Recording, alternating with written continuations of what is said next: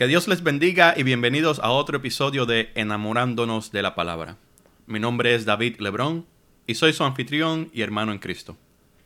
Hoy continuamos con nuestra serie titulada Los Salmos de Ascensión y estaremos leyendo y estudiando el Salmo 122. Este es el tercer cántico gradual entre los 15 y es el primero de cuatro escritos por David. Cuando analizamos el Salmo, no queda duda o evidencia alguna que nos indique que este salmo haya sido escrito por alguna otra persona que no haya sido David. Y es que David e, era un hombre sumamente sentimental y expresivo, y cuando se trataba de Dios los sentimientos en su corazón se desbordaban. Ya nos dijo Jesús que de la abundancia del corazón habla la boca, y según vamos estudiando el texto veremos qué es lo que abundaba en el corazón de David. Vamos a leer el Salmo 122, luego oramos y comenzamos nuestro estudio de hoy. Salmo 122, oración por la paz de Jerusalén. Cántico gradual de David. Yo me alegré con los que me decían, a la casa de Jehová iremos. Nuestros pies estuvieron dentro de tus puertas, oh Jerusalén. Jerusalén que se ha edificado como una ciudad que está bien unida entre sí. Y allá subieron las tribus, las tribus de Dios, conforme al testimonio dado a Israel, para alabar el nombre de Jehová. Porque allá están las sillas del juicio, los tronos de la casa de David. Pedid por la paz de Jerusalén. Sean prosperados los que te aman. Sea la paz dentro de tus muros y el descanso dentro de tus palacios. Por amor de mis hermanos y mis compañeros diré yo, la paz sea contigo. Por amor a la casa de Jehová, nuestro Dios, buscaré tu bien. Que Dios añada bendición a su palabra. Oremos. Dios Todopoderoso, te doy gracias en esta, en esta hora por permitirme acercarme a ti por medio de tu palabra, por permitirme estudiar tu palabra y poder compartirla con todos aquellos que están sintonizando a este episodio el día de hoy. Te pido, mi Señor, que unjas a tu siervo y lo utilices según sea tu voluntad. Te pido, mi Señor, por todos aquellos que están escuchando el mensaje del día de hoy, que tú los bendigas, que prepares sus corazones, prepares sus oídos, prepares sus mentes, para que la palabra sea recibida según tú quieres que sea recibida. Te doy gracias, mi Dios, y a ti oramos en el nombre de tu Hijo amado Jesús. Amén. David era un hombre el cual la Biblia describe como un hombre de acuerdo al corazón de Dios. En sus años de juventud, David era un pastor de ovejas. Él cuidaba las ovejas de su padre Isaí. Si usted recuerda la ocasión cuando Samuel es enviado por parte de Dios a la casa de Isaí a ungir a quien sería rey después de Saúl, David no se encontraba en su casa, sino que estaba pastoreando las ovejas en el campo. Este tiempo que David sirvió como pastor le dio mucho tiempo a David de estar a solas con el Señor. Mientras él pastoreaba, él pudo haber orado sin cesar, pudo componer salmos, pudo tocar el arpa para el Señor y lo que es aún más importante, pudo haber aprendido a esperar respuesta de Dios. Un hombre con tanta afinidad hacia las cosas espirituales es un hombre que constantemente está buscando la presencia de Dios. Y cuando David escribe este salmo, eso es lo que estamos viendo. Un hombre que quiere estar delante de Dios, quiere tenerlo cerca. El primer versículo nos debe dar esa impresión cuando David dice, yo me alegré con los que me decían, a la casa de Jehová iremos. El sentimiento de David era claro. Él quería estar en la casa de Dios, pero él no quería estar solo. Él deseaba que el pueblo se uniera a Él voluntariamente. Mientras David estuvo en vida, no había un templo dedicado al Señor, solo había un tabernáculo. Entonces, ¿a qué casa se está refiriendo David en este versículo? David era un hombre que entendía que Dios está en todas partes porque Dios es omnipresente. David entendía que la gloria de Dios no se podía contener en una tienda de campaña o en algún edificio. Sin embargo, el hecho de que el tabernáculo, la casa de reunión de Dios y su pueblo, estaba ahora en Jerusalén, era motivo de gozo supremo para David. Y es que David entendía que Dios deseaba que Jerusalén fuese el centro de adoración para él. Era ahí donde Dios quería que su pueblo se congregara, especialmente durante las tres fiestas principales, que son la Pascua, Pentecostés y la fiesta de los tabernáculos. Estas fiestas eran un llamado a congregarse, pero a congregarse para gozarse con Dios por las bendiciones que Él les había entregado y por la bendición de que Él estaría en medio de ellos. Entonces David dice que Él se, alegrará con aquellos que compartían ese mismo gozo con Él. Porque hermano, déjeme decirle, si en su corazón no arde un deseo por ir a la casa de Jehová, o no causa alegría en su corazón, entonces hay que analizar la situación y preguntarnos, ¿acaso tengo un problema en el corazón que no me permite alegrarme con pensar que estaré en la casa de Dios? ¿O está sucediendo algo en la casa de Dios que no me permite gozarme como Dios quiere que yo me goce? Cualquiera que sea la situación, pídale a Dios en, oración que con amor le revele lo que no le está permitiendo alegrarse con el pensamiento de ir a su casa. Porque cuando pensamos en ir a la casa de Dios, debemos pensar en que queremos a un lugar en el que podemos concentrar nuestros pensamientos, nuestras oraciones y nuestra adoración hacia Él y que recibiremos palabra de Dios y enseñanza espiritual para nuestras almas. Eso debe ser motivo para alegrarnos. En el corazón de David ardía ese deseo de adorarle a Dios. Y cuando sus hermanos judíos le decían que se dirigían a la casa de Dios a adorar, a rendirle un servicio santo a Dios, a glorificar su santo nombre, entonces David no decía vayan, él decía vamos. David se alegraba porque ellos querían ir por su propia cuenta, no por cumplir con alguna obligación. En esto se deleitaba David. David también se deleitaba en que lo invitaran a ir con ellos a honrar a Dios.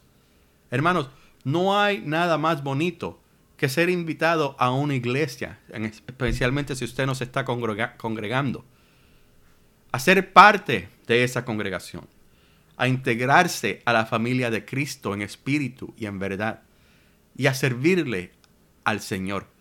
Cuando alguien le extiende esa invitación por primera vez, quizás usted no acepte esa invitación. Usted quizás dice, ocúpate de lo tuyo, que yo me ocuparé de lo mío. Pero el día que usted acepte esa invitación, disfrútela. Porque ese es el primer día la mejor parte del resto de su vida. Porque llegará el día en que usted será invitado a una mejor casa de Dios. Esta casa no tendrá una ubicación física en este mundo, sino que estará en el reino de los cielos y estaremos en su presencia en todo tiempo, verdaderamente alegres, verdaderamente gozosos, y nuestro corazón se desbordará de júbilo y alabanza para el Rey de Reyes y Señor de Señores. David continúa en el versículo 2 diciendo, nuestros pies estuvieron dentro de tus puertas, oh Jerusalén. Jerusalén no fue siempre Jerusalén.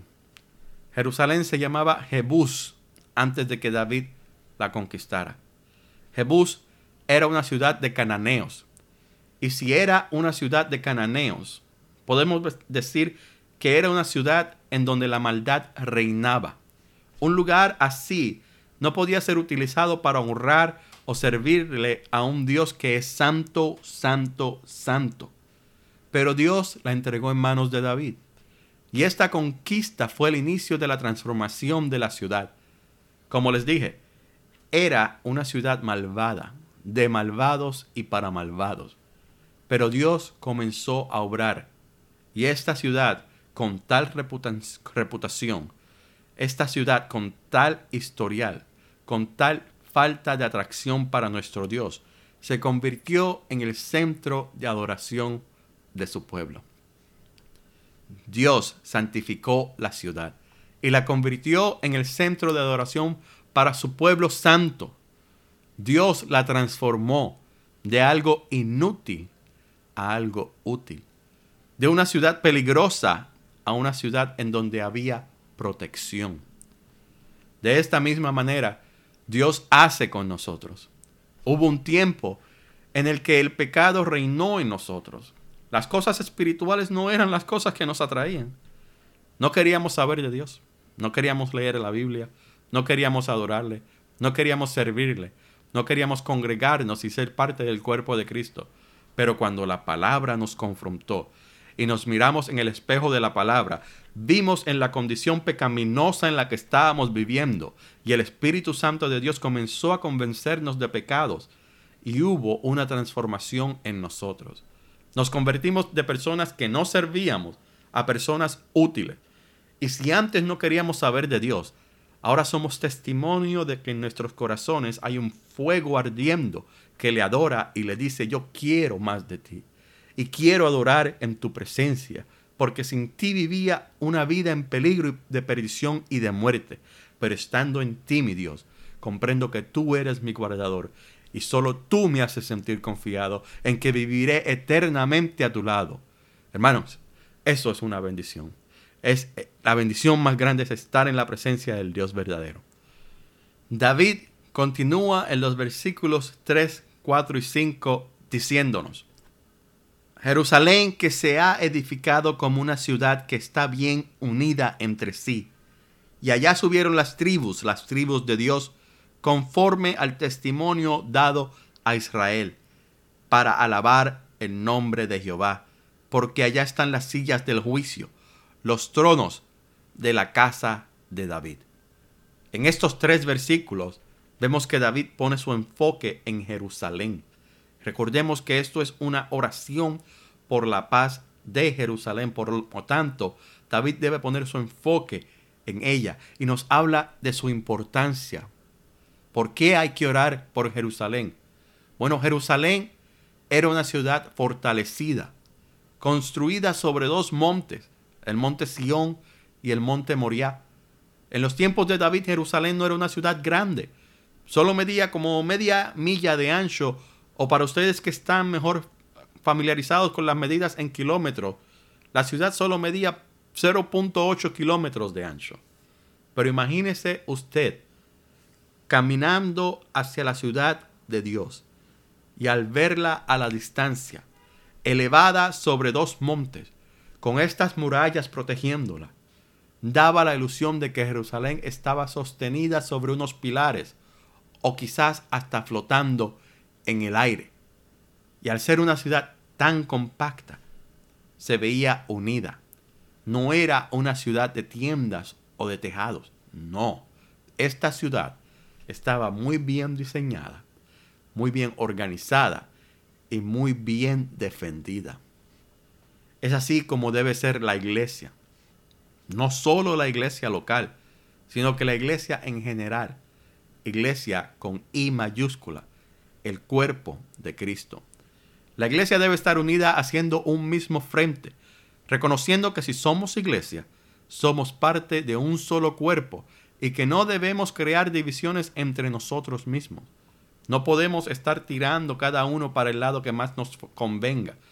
Enfoquemos nuestro fervor en que todos estemos conscientes de que Cristo es la cabeza y nosotros el cuerpo. Pero Él la cabeza, es quien nos dirige. Él es el verbo. Él es la palabra. Y es Él quien nos guía por un camino recto, sin tropiezos, sin engaños, alumbrando nuestro camino para que no tropecemos ni caigamos. Porque entendemos que hay diferentes denominaciones, de la misma manera que el pueblo de Israel tenía o tiene 12 tribus. Era un solo pueblo, pero estaban divididos por tribus. Esta división superficial de tribus trajo algunos problemas entre ellos. Hubieron guerras civiles.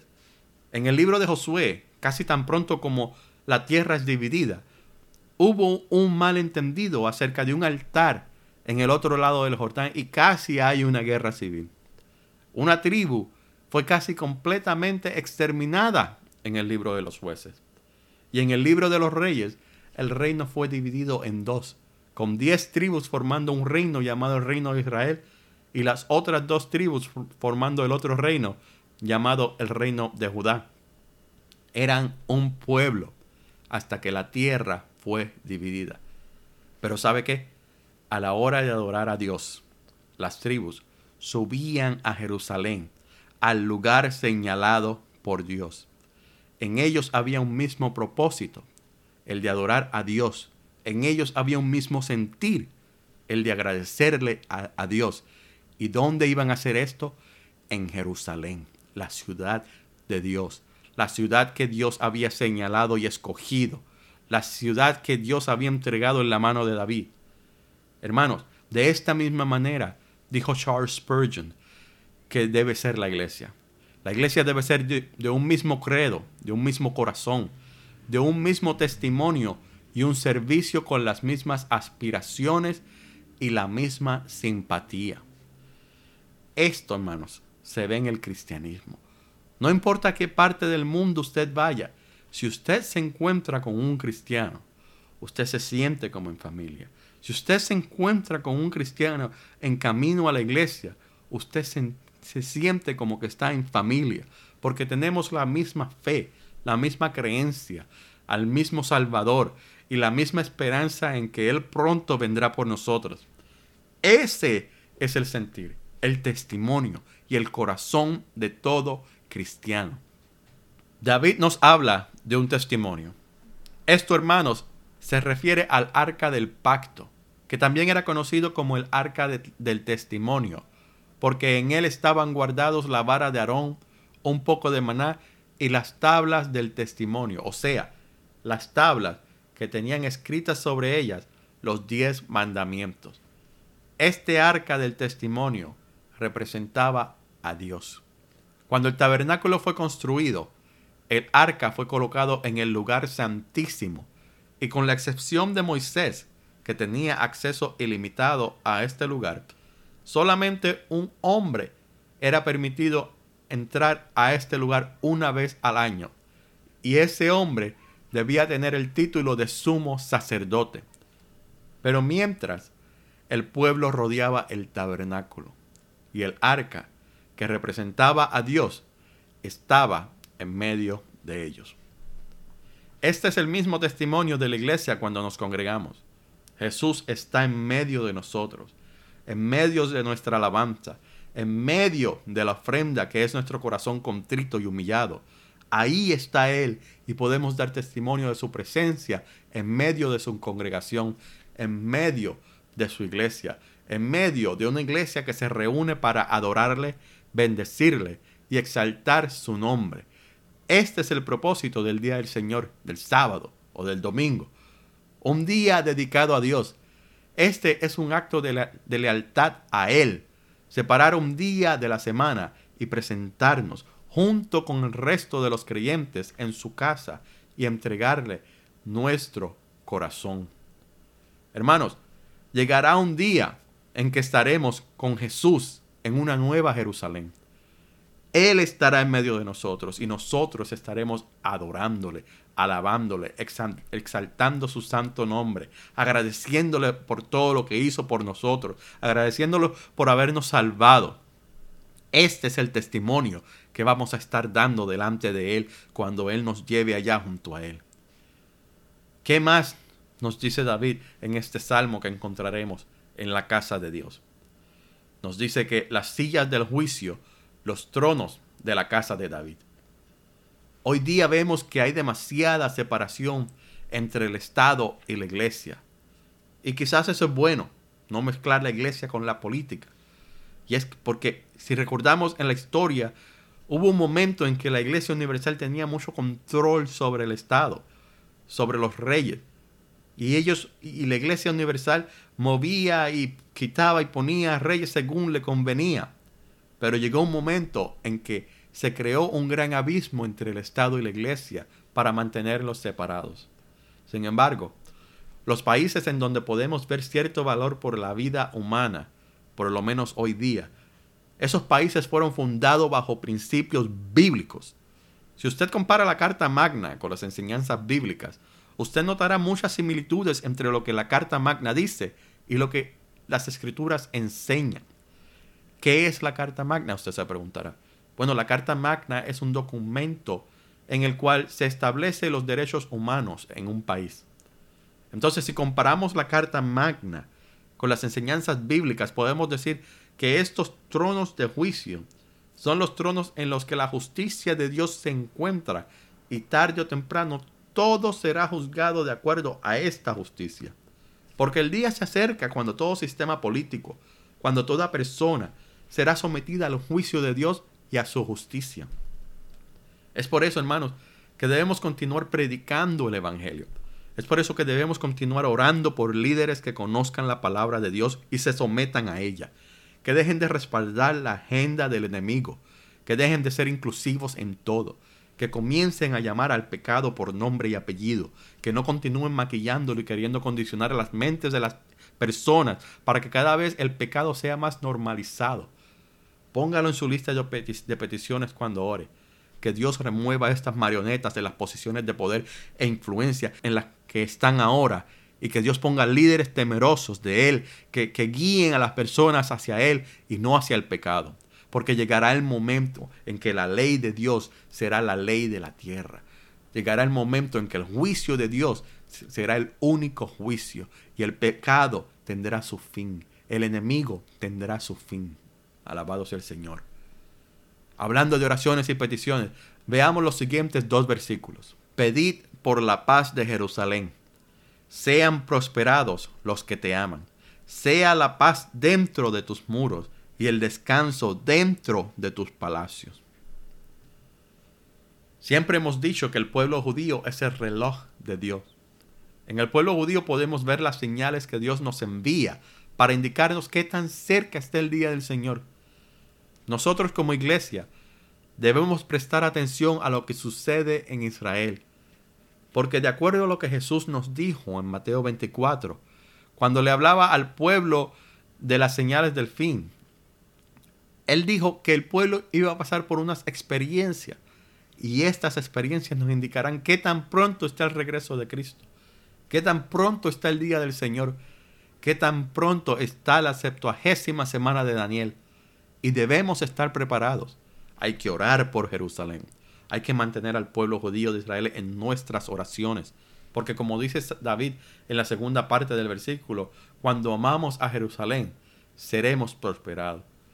Dios mira nuestros corazones y nos bendice por bendecir a su pueblo, mientras que aquellos que maldicen a su pueblo, a ellos no le irá muy bien. Oremos por la paz en Jerusalén. Ese es nuestro deber, orar por la paz en Jerusalén. La voluntad de Dios se hará. Él es quien conoce los tiempos. Pero nuestro deber es continuar orando por la paz en Jerusalén. Porque sabemos que en, Israel, como tierra prometida, hay muchos conflictos debido a la promesa que Dios le hizo a Abraham. Sabemos que actualmente hay una mezquita en el lugar donde el templo de los judíos debe ser construido y que en el proceso en el que los judíos retomen posesión de ese terreno, se desatará un gran conflicto. La voluntad de Dios se hará, pero oremos porque la voluntad de Dios sea que el grupo de personas que actualmente tiene posesión de ese terreno simplemente sean iluminados y sus corazones sean tocados y ellos digan, entendemos que este terreno no nos pertenece y simplemente lo entreguen. Pero creo que no será así. Creo que Dios permitirá que las cosas continúen como están, porque las escrituras nos dicen que habrá uno, identificado como el anticristo, que logrará traer paz, aunque sea una paz falsa, y logrará que ese nuevo templo se construya para él poder sentarse en él y blasfemarlo, blasfemar en nombre de Dios. Es por eso, hermanos, que debemos mantenernos firmes y claros, porque se dirá una gran mentira que muchos creerán, pero usted y yo, como conocedores de la palabra, discerniremos esas mentiras y no las creeremos. El versículo 8 dice, por amor de mis hermanos y mis compañeros, diré yo, la paz sea contigo. Aquí vemos que David quiere bendecir a la comunidad, la comunidad extendida, aquellos que bendicen a Jerusalén. Él quiere que ellos también sean bendecidos. Él es parte de esa comunidad. Él es parte de ese pueblo. Y su alegría de que el pueblo venga a bendecir y honrar a su Dios lo llena de bendiciones que Él quiere sean extendidas al resto de la comunidad. Es por eso que Él dice que es ese amor que Él siente por ellos que le impulsa, que le impulsa a decir, la paz sea contigo. De la misma manera que David desea paz para Jerusalén, Él desea paz para Israel como pueblo. Nuestra bendición no puede ser limitada.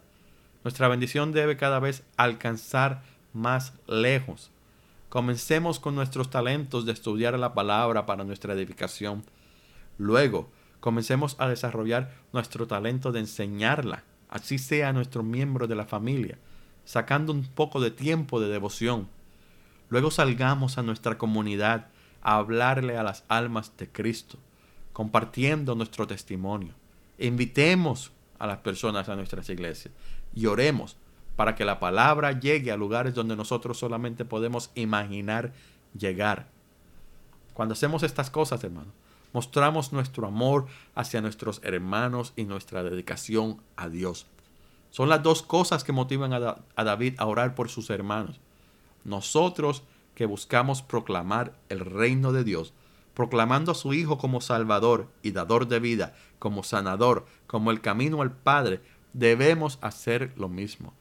Orar por nuestros hermanos, por su prosperidad, por su paz, por su crecimiento espiritual, porque el ministerio de cada uno crezca y por su permanencia en Cristo. Leemos el, último versículo que dice, por amor a la casa de Jehová nuestro Dios, buscaré tu bien. Alabado sea el Señor. Por amor a la casa de Jehová, nuestro Dios, buscaré tu bien. David desea el bien de Jerusalén. Él entiende que esta es la ciudad de Dios. Él entiende que este es el lugar donde Dios desea que el pueblo se congregue para bendecirle. Este es el lugar donde Dios los ha llamado cuando, cuando proclama sus, sus fiestas solemnes. Jerusalén. Por lo tanto, el amor que David siente por Dios, porque él sabe que su presencia estará ahí. Por eso él busca el bien de esta ciudad. Por eso él ora por la paz de Jerusalén. Por eso él ora por la protección Dios. Por eso Él ora para que el pueblo esté unido en Jerusalén, honrando al Dios verdadero, al verdadero Rey de Reyes y Señor de Señores. David reconoce todo esto porque David era un hombre espiritual. Y David, como dice la palabra, era un hombre de acuerdo al corazón de Dios. David tenía entendimiento. David había sido iluminado. David quizás se le habían revelado cosas que él no entendía. Y gracias a Dios que él dejó que su siervo escribiera estas palabras para que hoy día, más de dos mil años después, más de tres mil años después, nosotros podamos disfrutar de estas palabras. Dios Todopoderoso, gracias te doy en esta hora por permitirme hablar de tu palabra. Te pido, Señor, que me perdones si he dicho algo equivocado o en lo, cual te he ofendido. Pero te pido, mi Señor, que me bendigas a mí y a este ministerio y que bendigas a las personas que están oyendo este mensaje y que están sintonizando a enamorándolos de la palabra.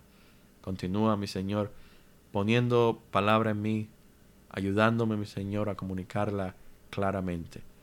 Ayuda también a las personas que están escuchando, mi Señor, a enamorarse de la palabra para que continúen regresando a escuchar la enseñanza que tú tienes para ellos.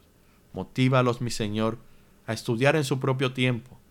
Que no tomen simplemente lo que yo digo, sino que escudriñen las escrituras para que vayan creciendo en ella. Y que según vayan aprendiendo y creciendo en ella, puedan compartir con aquellos que son más débiles en la fe. Gracias Señor te doy en esta hora, en el nombre de tu Hijo amado Jesús. Amén. Gracias por sintonizar enamorándonos de la palabra. Dios te bendiga. Hasta el próximo episodio.